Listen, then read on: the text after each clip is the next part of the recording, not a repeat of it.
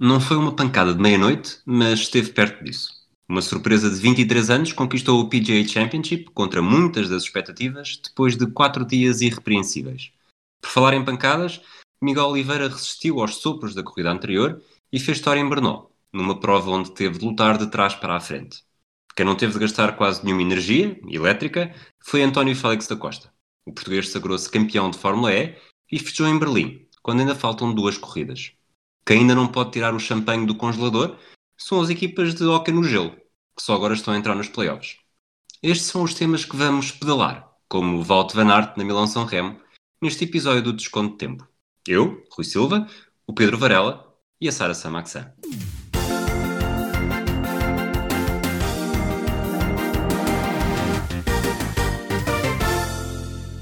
Olá, Varela. Olá, olá Rui, olá Sara. Olá, Sara. Olá, ambos. Estamos a recuperar de um fim de semana uh, onde houve muito desporto. O, o, Major, o PGA Championship, foi o, o, ponto alto. O vencedor do torneio esteve em aberto até muito tarde e, e, basta ver que entre o segundo e o oitavo classificado há apenas uma pancada de diferença.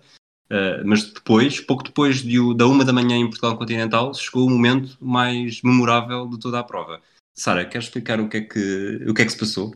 É, é assim, eu não posso explicar muito porque eu estava a dormir já umas boas horas. mas, mas vi os vídeos e ouvi falar do assunto e sei que portanto, estavam todos ali mais ou menos embrenhados e o Morikawa eh, foi ao buraco 16 fazer sair, sair do tee espetacularmente e depois com um putt muito acessível fazer o Eagle que lhe valeu, valeu o torneio. Para sei que foste fazer uma análise específica a este, a este buraco. Quer dizer, este buraco, esta pancada, desculpa. Esta pancada dentro daquilo que é o meu, o meu pequeno conhecimento do, do, do, do golfe. A verdade é que eu contava só ver para aí um ou dois dias, acabei por ver os quatro dias quase completos um, que foram algumas horas. Os primeiros, tínhamos aqui a desvantagem que acabavam as coisas muito tarde, não é? que eram os primeiros dias, aquilo acabava quase às duas, três da manhã. Sim, sim. O domingo começou mais cedo. Uh, sim, e a Seagull do Buraco 16, que a Sara estava a falar e que acaba por confirmar o título do Colin Morikawa. Um, recordamos que ele nesse momento estava na co-liderança com o Paul Casey e, e, tinha a possibilidade de ficar isolado a dois buracos do fim, dois buracos que à partida seriam relativamente simples para fazer o par e confirmar quem naquele momento entrasse no buraco 17 na liderança, e o, e o Morikawa, um, nesse último buraco, portanto, relembramos que são quatro dias de prova, um, ele falou com, com o Cadi, o DJ Jakovac, e perguntou-lhe, a perguntar, não é? Aquela conversa de qual era o, o, o, o taco para aquele, para aquele para aquele buraco e ele optou, a diferença dos três dias, optou por usar um driver. O driver é aquele taco que normalmente se inicia nos buracos quando são muito compridos não é? e, que tem, e que dá uma pancada muito, muito mais potente, longa, mais potente.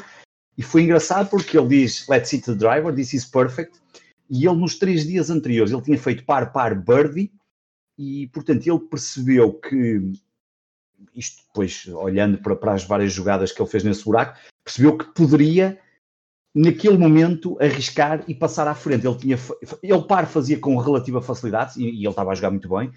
Se arriscasse um bocadinho fazia birdie, se arriscasse demais, se calhar poderia tentar o, o Eagle. E ele nos três dias anteriores, ele tem pancadas que vão, andam ali na casa dos entre os 274 e as 260 jardas.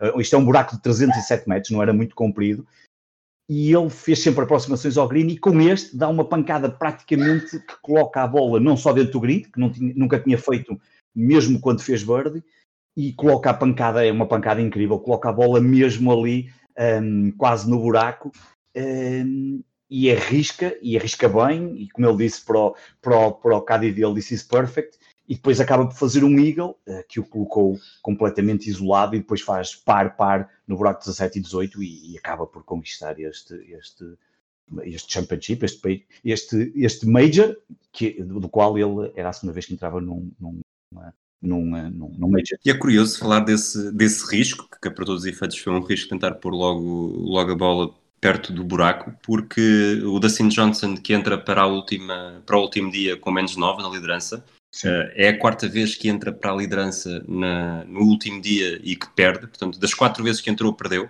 O, Major ganhou, não, não estava na liderança. e está a fazer um, uma participação muito ou seja, sem risco, quase par, par, par, par, par, tanto que se ele começa o dia com menos 9 e, e nesta altura estava com menos 10, percebe-se que realmente não, não houve grande parte desse risco e depois o risco acaba por ser recompensado e há uma imagem muito, muito interessante, eu não sabia dessa história do, do Caddy, uh, que é depois do, quando a bola para, lá está bastante uhum. perto do, Sim, do, buraco, do, buraco, há ali um sorriso uh, cúmplice com o Caddy em que eles percebem do género, valeu a pena. Valeu a pena uh, arriscar, exato, é isso. Um, Sara, tu durante o fim de semana apontaste o Morikawa como um dos teus favoritos. Isso foi um instinto? Sabias alguma coisa dele? Não, sei, não sabia nada dele, nunca tinha visto jogar.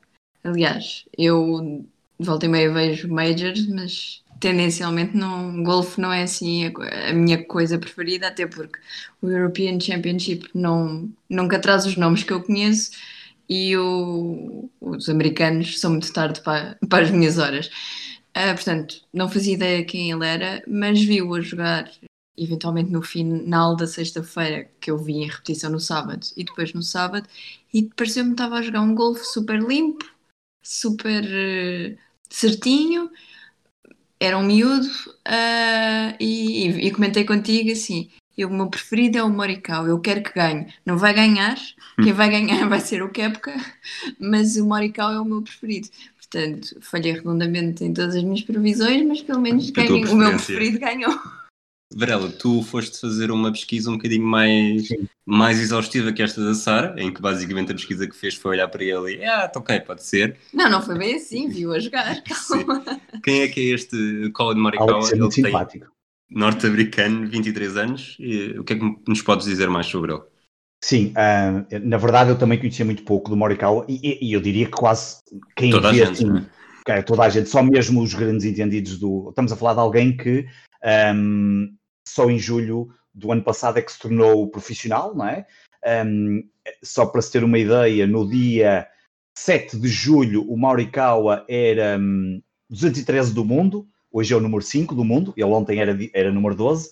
Um, e, um, e por acaso depois fui ler algumas coisas sobre ele, um, além de ter ficado um bocadinho mais, mais rico, não é? Porque levou para casa quase 2 milhões de dólares, 1 milhão 980 mil. Já dá para a tua mente, já, já dava para já, já, completamente. Um, é com menos. Uh, e na verdade ele é o segundo Major, o primeiro foi o US Open 2019, onde ficou em 35 um, é o terceiro mais novo de sempre a vencer um PGA Championship desde que se transformou em stroke play, que foi em 1958.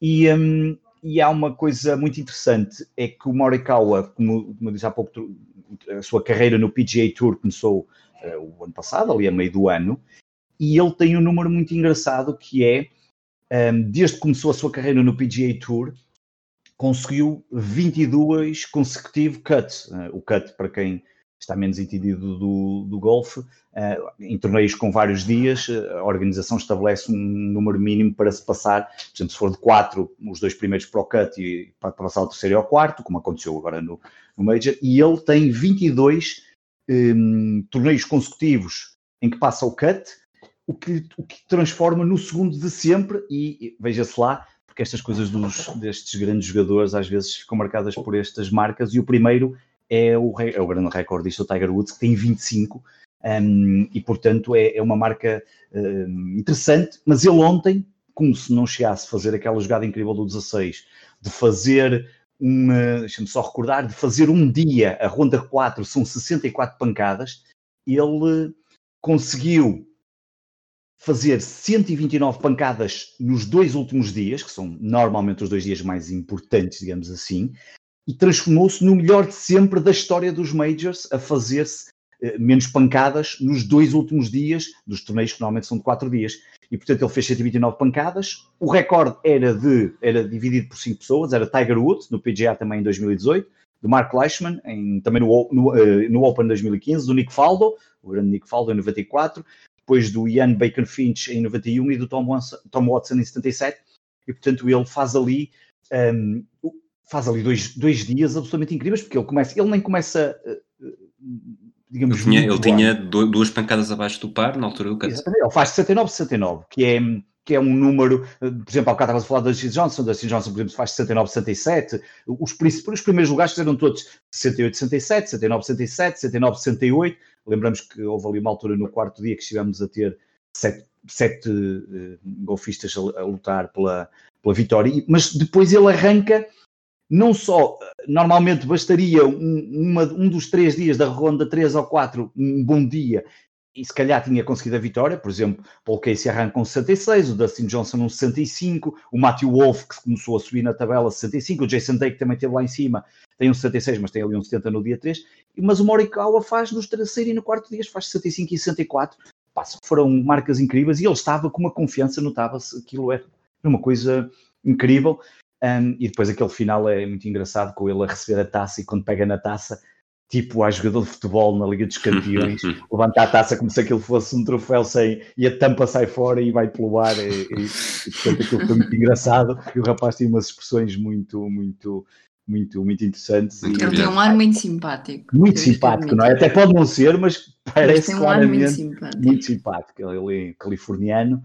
Um, e, uh, Esse, e, essa é uma das curiosidades do torneio. Houve muitos jovens, uh, uhum. muitos jovens e muitos, muitos californianos. Desses jovens, Quem muitos deles estavam habituados a jogar neste, conheciam bem este circuito e isso acabou por, por ajudar também.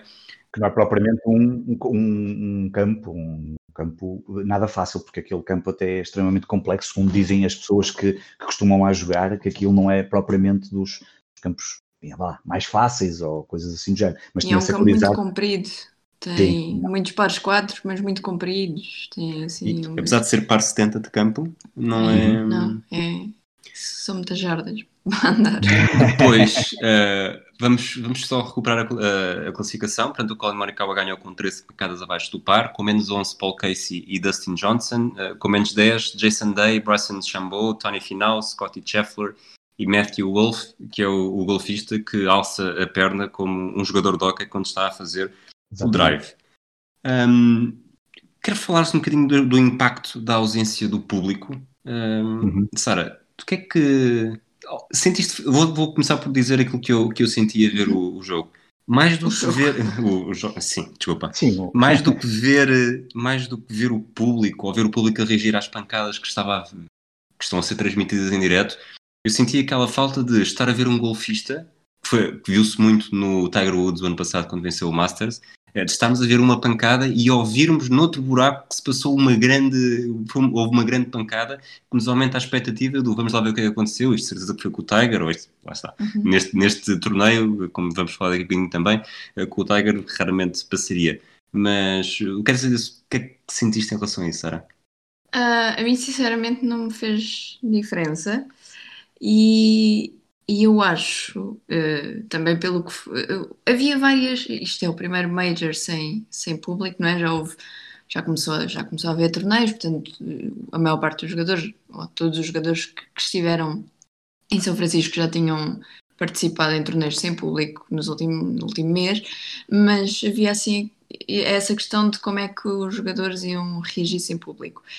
Um, e eu acho, e entretanto também já li várias coisas sobre o assunto, estava toda a gente à espera que fosse tudo muito melhor, que os golfistas estivessem completamente na sua zona, uh, que, que, se focassem e que fossem muito melhores. Aquilo que na verdade se viu e que os próprios golfistas se queixaram, sobretudo os mais séniores, Uh, eu acho que isto depois também, se, uh, também teve, teve repercussão, teve na, classificação. Na, na, classificação final, exatamente, que é um, nós achamos que não, mas eles vivem muito da energia do público, vivem muito desses as, das pancadas, de saber como é, como é que se está a passar no buraco do lado, de saber se o shot deles foi bom, se está no meio do green, se foi parar à árvore.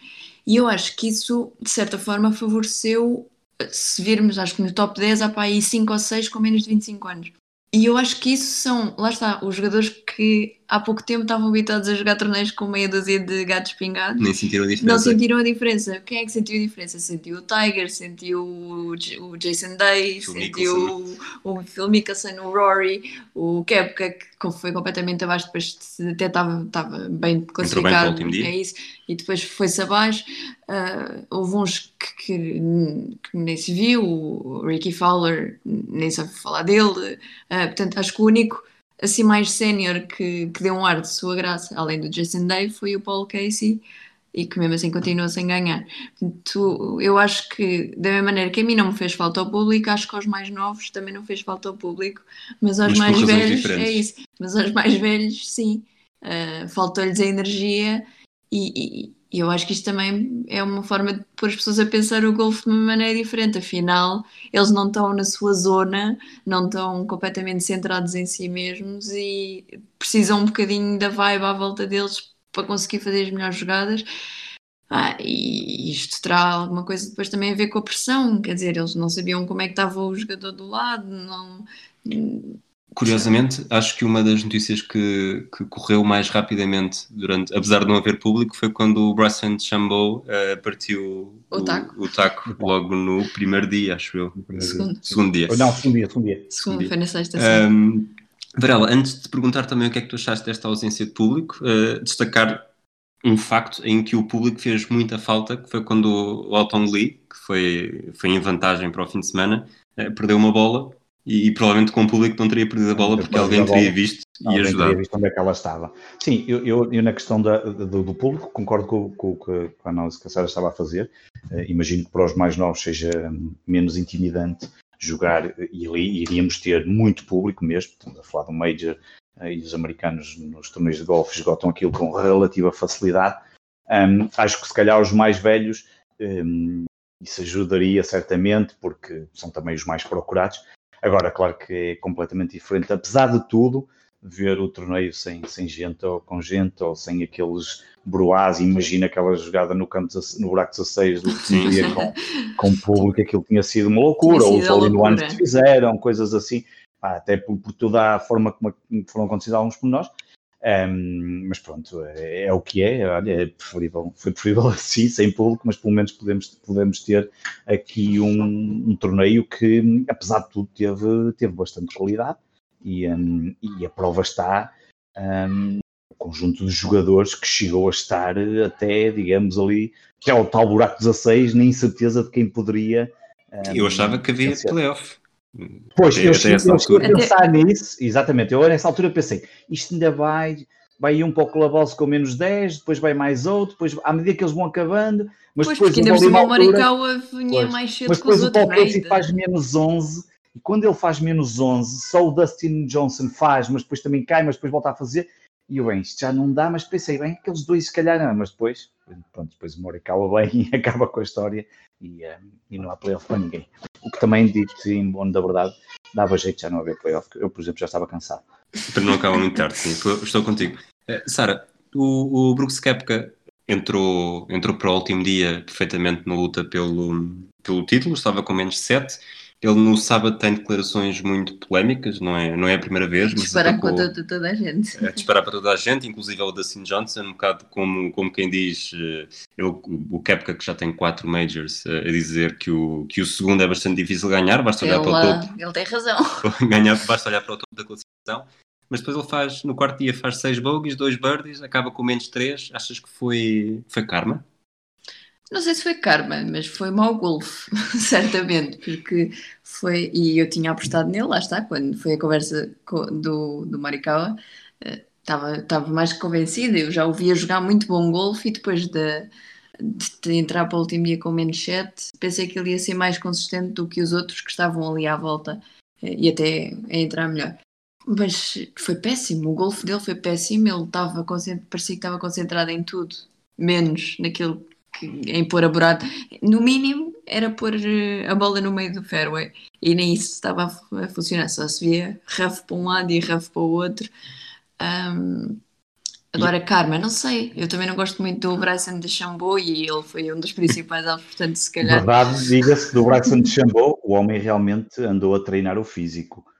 Ele, é, ele parece um. um, um... Parece um bisonte. Desculpa, daqueles irlandeses que andam à pancada um nos bares. Ele parecia, como é que se chama aquele desporto? Estou sempre a fazer uma pergunta do, do, dos bisontes, como é que era? Do, o Macapão Blancite? Ele podia entrar no Macapão. Mas parecia, o, mas era o bisonte. Ele era o bisonte, exatamente, que ele estava, mas realmente ele estava com mais força e as, e aquelas pancadas iniciais, a bola ia bem mais. E fez muita diferença, não é? Porque, porque É ele- os putts dele estavam ótimos, portanto, que exatamente. fazia mesmo. E houve uma altura que eu ainda pensei, ele vai começar por aqui acima e ele ainda vai ser, aqui neste, ainda vai tentar, mas o Morikawa estava, estava mais consistente, mas depois não conseguiu acompanhar bem a consciência, quer dizer, ele ainda acabou por ficar em quarto lugar, no grupo dos Sim, quartos sim, sim. E lugares. ele, é, e ele e o final estavam com uma, uma boa dinâmica, eles estavam emparelhados no, e, e, portanto também estavam os dois com uma. Tem ali um final, os últimos buracos, o, ora bem, o back nine, eh, ou Sim, sim. back nine, está certo? sim, o Tony final estava, estava, estava, estava, tudo estava-lhe a correr bem, só que o problema é que estava a correr bem a ele e a outras pessoas. O problema é que dizes, "Ah, está a correr bem, isto pode ser que dê problema. O problema é que estavam vários, havia ali vários jogadores que estavam as coisas a correr muito bem. Eh, inclusive, houve uma altura, eu estava na altura nas redes sociais, eu estava assim, a- enquanto estava a ver com uma pessoa com quem costumo falar muito, que é o Pedro Batista, que na altura já comentamos muitas vezes um com o outro sobre o golfe, e ele também vê muitas vezes, e, ele estava a- a- apostado no Dustin Johnson, e parecia, por exemplo, que o Dustin Johnson era outro caso que também parecia que, e aliás, o Dustin Johnson no terceiro dia tinha feito 65, que é- Uhum.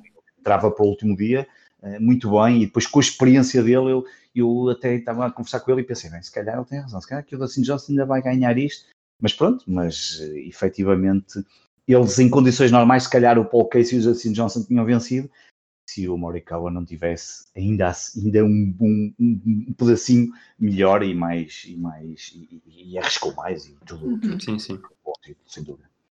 Depois, outros nomes grandes. eh, Phil Mickelson, Jordan Speed e Bubba Watson terminaram todos com, com mais quatro. Mas, Varela, última pergunta para ti. Eh, dois nomes que tu revelaste aqui na semana passada. Tanto o teu, o teu favorito, Justin Thomas, menos um. Sim, esse foi muito estranho, esse não, Foi um golfe péssimo também. um golfe péssimo, o que Péssimo. via dele era horrível, e o Tiger Woods eu refiro sempre por ser o meu... Depois, e depois o Tiger Woods que, aliás, que se percebeu logo no primeiro dia que ele estava a patar mal como tudo e que hoje em dia não se ganha, não se ganha um Major a patar daquela forma. Não, dois Nada, em, nada, todos, em todos os greens, portanto. Mas eu acho que o Tiger. Woods. é- Não, e o Tiger Woods era aquilo que na altura até disse no Grêmio, ele não, não tinha praticamente jogado e eu acharia muito estranho o Tiger Woods. Normalmente o Tiger Woods é aquele jogador de treino intensivo, de preparação, de. Eh, pá, obviamente todos eles treinam, essas coisas todas, mas vindo da paragem como ele veio e, enfim, não ter assim. Não estar no nível. E eu pensei que a coisa ainda ia ser pior, porque ah, aquele segundo e terceiro dia são horríveis. Ele faz 72, 72 pancadas, portanto o par era 70, não é? Portanto faz mais 4 nesses dois dias. Hum, eu pensei que a coisa ia, ia ser eh, ainda mais desastrosa. Bem, acabou por ficar no 37 lugar, mas, mas, enfim, E dizem as más línguas que ele ainda por cima está mal de saúde, portanto. Um problema Também respiratório. problema respiratório, não é? Pois. Também pode não ter. eh, E depois, portanto, também pode não ter ajudado. Pode, é, efetivamente, sim. Vamos avançar para, para outras modalidades. Nós estamos a gravar ao, ao início da noite de segunda-feira, no dia em que foi confirmada a, a prova em Portimão de MotoGP. Já há bilhetes à venda para o fim de semana de, de 22 de novembro. Vai ser a última corrida do calendário. Varela, nós falámos aqui disto um bocadinho na semana passada. Eh, Imaginas-te a comprar bilhetes? Não são tão caros como os da Fórmula 1, mas ainda assim as bancadas mais baratas já estão esgotadas também. Pois, eu desta vez. eh, para o fim de semana ainda não. Não, exatamente. Eh, pá, a grande questão aqui é que estamos a falar de uma distância de ida e volta a 1200 km e se eu na Fórmula 1 eh, assumi isso como uma coisa que, ok, foi em todo Necessário. sentido, por- porque sou, porque efetivamente gosto muito mais de Fórmula 1, embora veja MotoGP, mas gosto mais de Fórmula 1. Ehm, esta aqui já tenho mais alguma dificuldade, eu sei que é em novembro, final de novembro, não sei, sinceramente, tenho deix... estou a deixar passar, não, não, não- se calhar... Se houver um Portimonense Sporting nesse fim de semana. Ui, isso então, isso já estava marcado, isso é uma pena não saber o calendário, porque isso era certo, já, já juntava aqui dois no mesmo, mas gostava de ver porque eu acredito que pode ser, pá, pode ser muito interessante, por, até por, pela, não, vai ser muito interessante, porque é uma corrida de MotoGP, uma corrida de MotoGP normalmente é sempre ali, bah, se o Marco Marques agora tem estado um bocadinho mais quieto, se fosse nos anos áureos do Marco Marques a coisa era mais ou menos certa que ele ganhava, mas, mas claro, toda esta...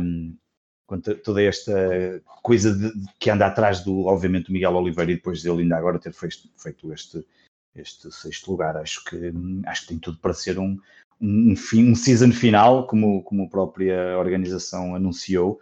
assim quase tipo um final de uma série como na Netflix, em que está toda à espera de um grande. O, o, o fantástico disso era se, se fosse para decisão de título uma coisa assim, e isso ia ser espetacular. Ah, vamos ver a recuperação milagrosa de Marco Marques? Pois, vamos ver quando ele vir, exatamente. Vamos ver. A, a, verdade é que não sabemos também ainda quanto tempo é que ele vai estar de fora, nem, não sei se já sabe isso, mas, mas era, isso era por acaso era bastante interessante, quem sabe. Ah, que é piloto para isso, é bem capaz de ser. Sim. E tu, Sara? Tens algum interesse? Tu raramente vês, acabas por ver só um bocadinho por empurrão. Não é a minha cena.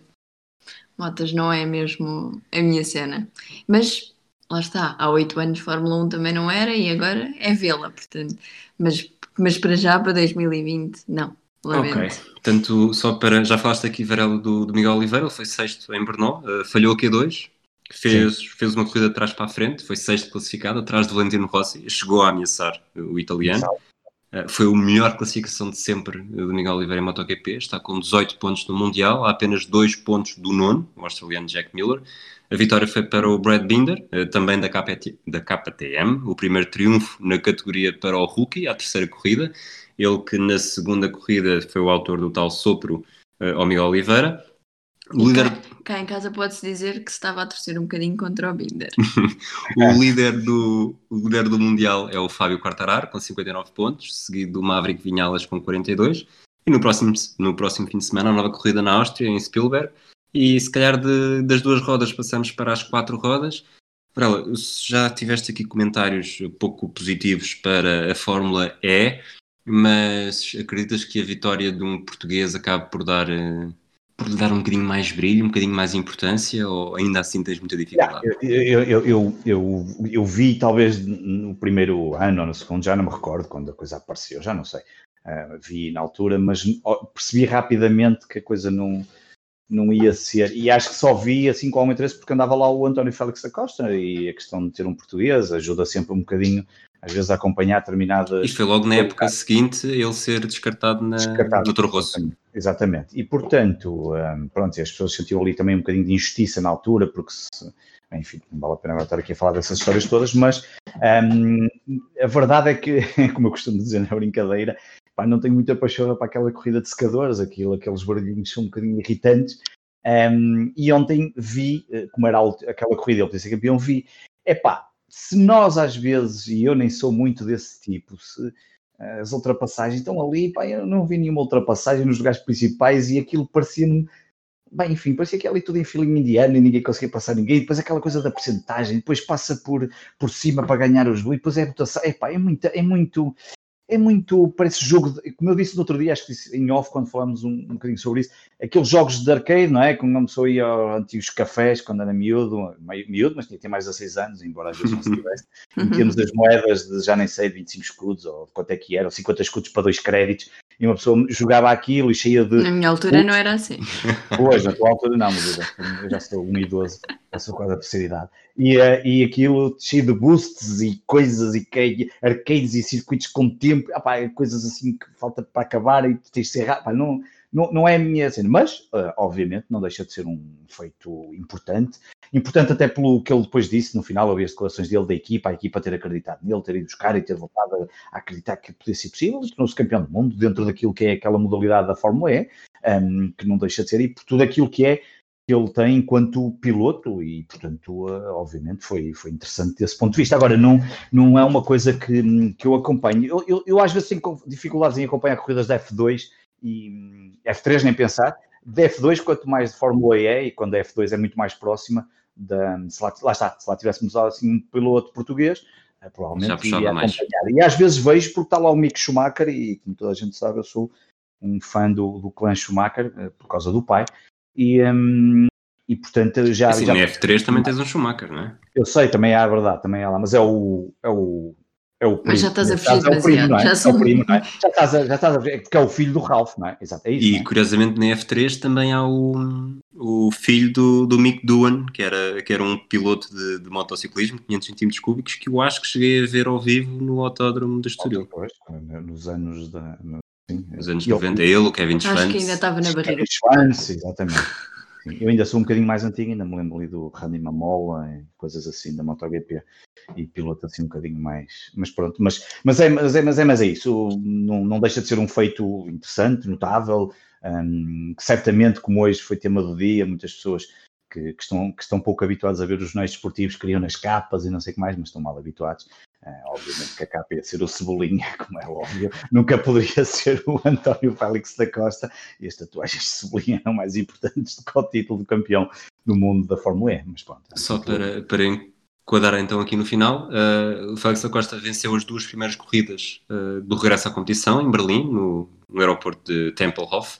Depois foi quarto na corrida de sábado, segundo na corrida de domingo, e foi o suficiente para festejar o título numa altura em que ainda faltam mais duas corridas, que também vão ser em Berlim.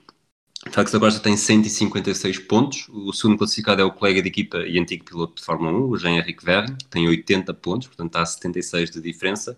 E Félix da Costa juntou-se a Nelson Piquet Jr., Sebastián Buemi e Lucas Di Grassi com um título e Jean-Henrique Verne tem dois títulos. Aliás, a equipa, a da Chita, eh, foi... É, tanto, tanto, tanto o Félix da Costa este ano como o Verne nos últimos dois anos foram sempre ao comando desta equipa. Anos desde 2014 a 2015. É o sexto ano, este acho que é o sexto ano. Bolas, isso já é muito ano. Varela, é... vamos para um desporto que também há velocidade, mas que tu gostas mais, uh, hockey no gelo, NHL, já o quadro, o panorama já está um bocadinho mais bem definido. Completamente diferente, exatamente, ficou definido esta madrugada e eu vou-te dizer, nunca pensei um, que uma pandemia às vezes desse, bem, enfim, não quero dizer desta forma, não me interpretem mal, desse jeito, porque não dá jeito, mas a verdade é que eu nunca vi tanto hockey no gelo a horas normais e anormais também. Neste caso, juntei as normais com as anormais eh, e, portanto, como na semana é passada. Falando, não, não sou esquisito. E como, como falámos na semana passada aqui, a fase, os playoffs começam já amanhã, mas tivemos uma fase anterior, portanto, as tais 24 equipas a jogar aquilo que eles chamaram os qualifiers, estava dividido entre qualifiers e round robin. Uh, do quinto ao décimo segundo fazia um qualifier a eliminar e uh, do primeiro ao quarto uh, decidiam-se os cabeças de série e fazíamos um, um, faziam um torneio de round robin. a verdade é que como só se joga em dois pavilhões e agora nos playoffs só se vai jogar em um e vai acontecer outra vez a mesma coisa, maravilha, quer dizer que temos os jogos às vezes a começar às 5 da tarde e depois às 8 e depois às 9 e às 10 e à 1 e às 13 e por aí fora. E quer dizer que vi praticamente um, tirando os jogos, uh, um ou outro caso à uma e às três da manhã, vi praticamente os jogos todos, um, dos qualifiers e do round robin, portanto acompanhei uh, esta, esta fase toda.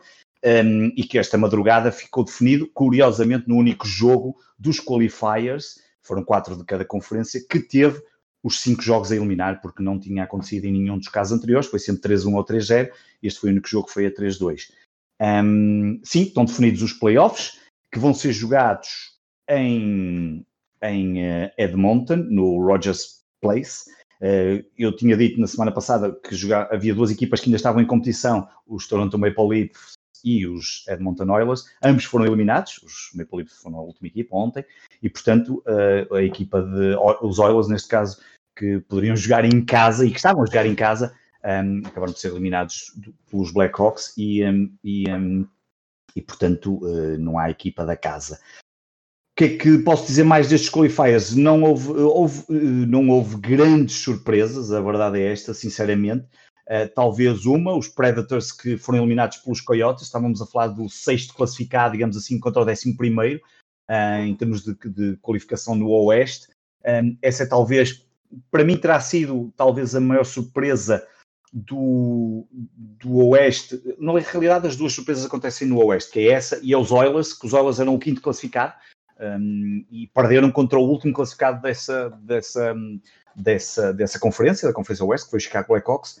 Um, na Conferência Este um, há também uma surpresa, que é os Penguins terem sido afastados pelos Canadiens, Canadiens que são a, foram a última equipa canadiana a vencer uma Stanley Cup e já lá vai em 1993 desde lá, desde então. Sou um novo, sou um novo britânico a vencer a Wimbledon. É?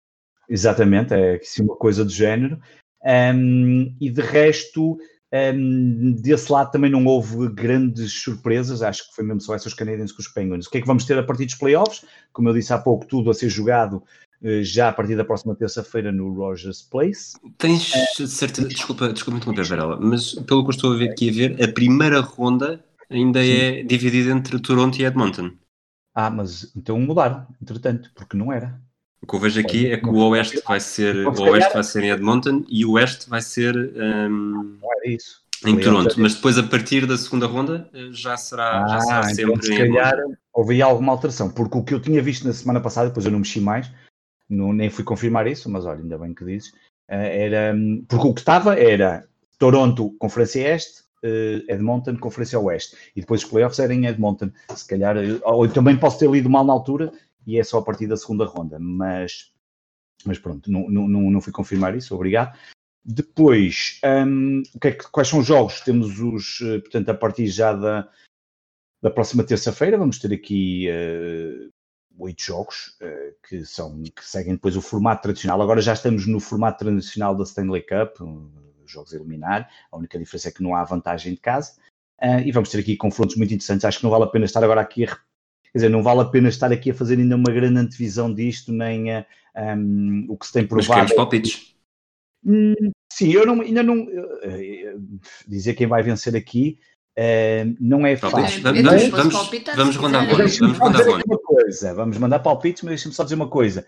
Ahm, dizer só que, o, curiosamente, eh, os Oilers que tinham sido eliminados, como há pouco disse, e que já vão no seu pavilhão, eh, acabaram por ter. eh, Esta ronda dos qualifiers já contou para as estatísticas dos playoffs, foi uma coisa que eles decidiram, entretanto, e tinham o melhor, o melhor marcador e tinham. uma das estatísticas mais utilizadas na, na NHL é os golos e as assistências, e em conjunto formam os pontos. Eles tinham os três jogadores nisso, com mais, mais golos, Connor McDavid, mais assistências, o Ryan Nugget Hopkins, e o Connor McDavid também tinha mais pontos, porque tinha cinco golos e quatro hum, assistências. Assistências. Curiosamente, estavam bem desse ponto de vista, ou aparentemente bem desse ponto de vista, mas hum, foram eliminados. E, eh, e o que é que explica talvez também um pouco essa eliminação é que em termos de guarda-redes tinham os, o pior guarda-redes, o, o Mike Smith, que fez um jogo e tinha 78% de, de hum, save percentage, e o Mikko Koskinen, que era o 25 também muito mal, 88%, só para se ter uma ideia.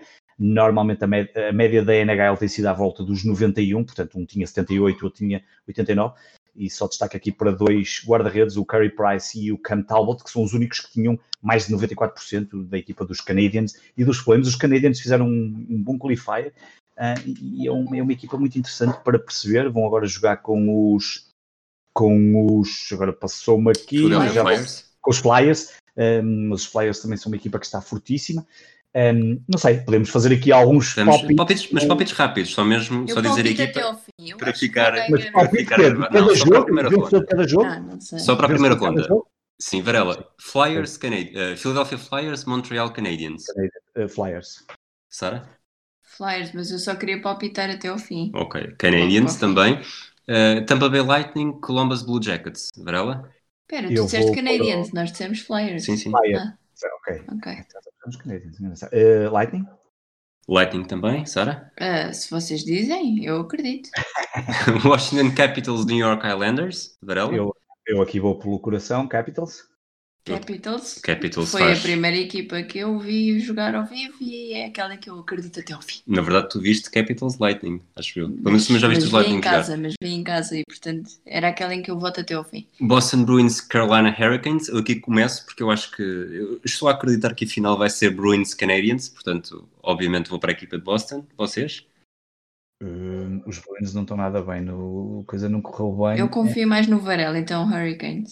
Uh, pois não sei, não, mas eu, mas eu sou capaz de ir para os Bruins, tem calma, tem calma. Está bem, está bem, mas é só para contrariar cá em casa. eu Isto vou- não pode ser os Boston.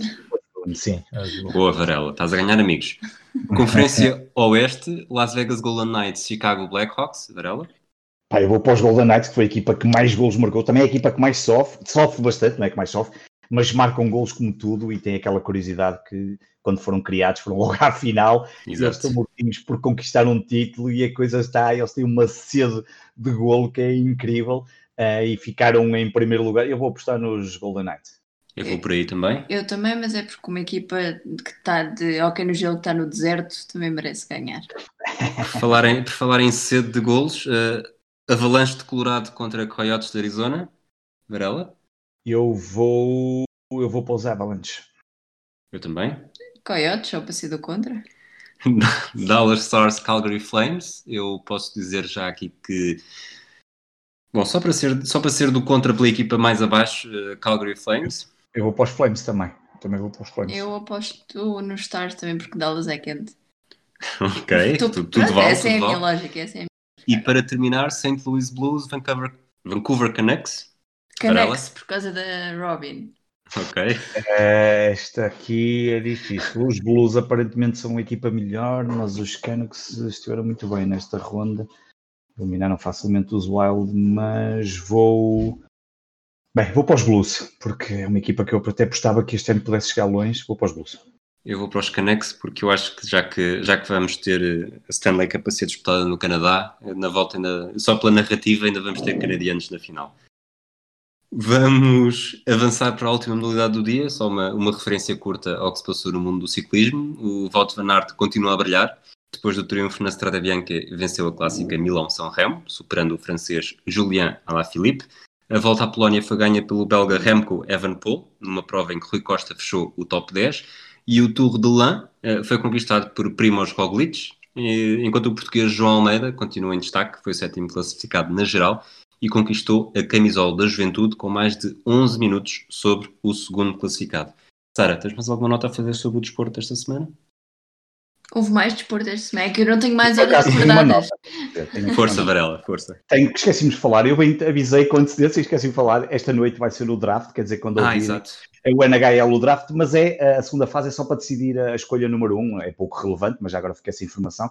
É hoje à noite, às 11, ou seja, quando as pessoas forem ouvir, já Já aconteceu. sido. Faltava decidir o primeiro lugar no draft, a ordem do primeiro lugar, os, outros, os outros sete já estavam decididos, um, mas hoje, hoje à noite vai ser uh, o sorteio desse primeiro lugar que sai diretamente, e é hoje porque sai diretamente dos oito que foram ontem eliminados, ontem isso ficou a ser o oitavo, e portanto vai ser sorteio por e duro e eles têm, cada um 12,5% de probabilidade de ficarem com o primeiro lugar do, no draft para 2020, entretanto os outros lugares já sabemos, pelo menos os quatro primeiros são os Kings, os Ottawa Senators que trocaram os- por causa dos San Jose Sharks trocaram e os Detroit Red Wings. Fica só essa nota.